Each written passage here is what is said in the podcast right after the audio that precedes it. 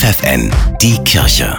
Regional. Für die Region Hamburg mit Bernhard Tubbs. 24 Wohncontainer, aufgebaut auf einem ehemaligen Schulhof. Hier leben 30 Menschen aus vielen verschiedenen Nationen. Sie alle sind obdachlos. Das größte kirchliche Projekt im Winterprogramm Norddeutschlands bietet ihnen Schutz vor Regen, Schnee und Kälte. Hans-Peter, der sonst auf der Straße lebt, weiß das zu schätzen. Wichtig ist, man hat ein Dach über dem Kopf, eigene vier Wände, wie es so schön heißt. Der Akku wird wieder voll. Also man hat wieder Energie, man kann morgens gestärkt wieder auf den Alltag zugehen, Pfandflaschen sammeln.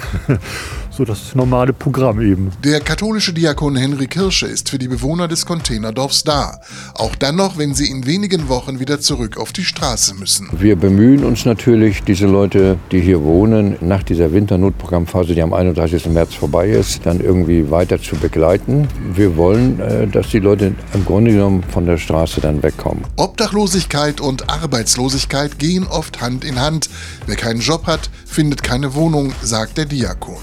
Die Menschen in dieser Situation zu begleiten und zu unterstützen, ist seit 20 Jahren seine Lebensaufgabe. Die Kraft dazu schöpft er aus seinem Glauben. Was ihr dem geringsten meiner Brüder tut, habt ihr mir getan. Das war dann für mich immer mein Leitsatz, weil ich gesagt habe, der Gott leidet mit dem geringsten mit. Das heißt, wir geben dem Gott eine Rückantwort, indem wir sagen, wir krempeln auch die Ärmel hoch. Gemeinsam mit dem Verein Obdachlosenhilfe am Mariendom hat der Diakon sieben solcher Containerdörfer in Hamburg aufgebaut.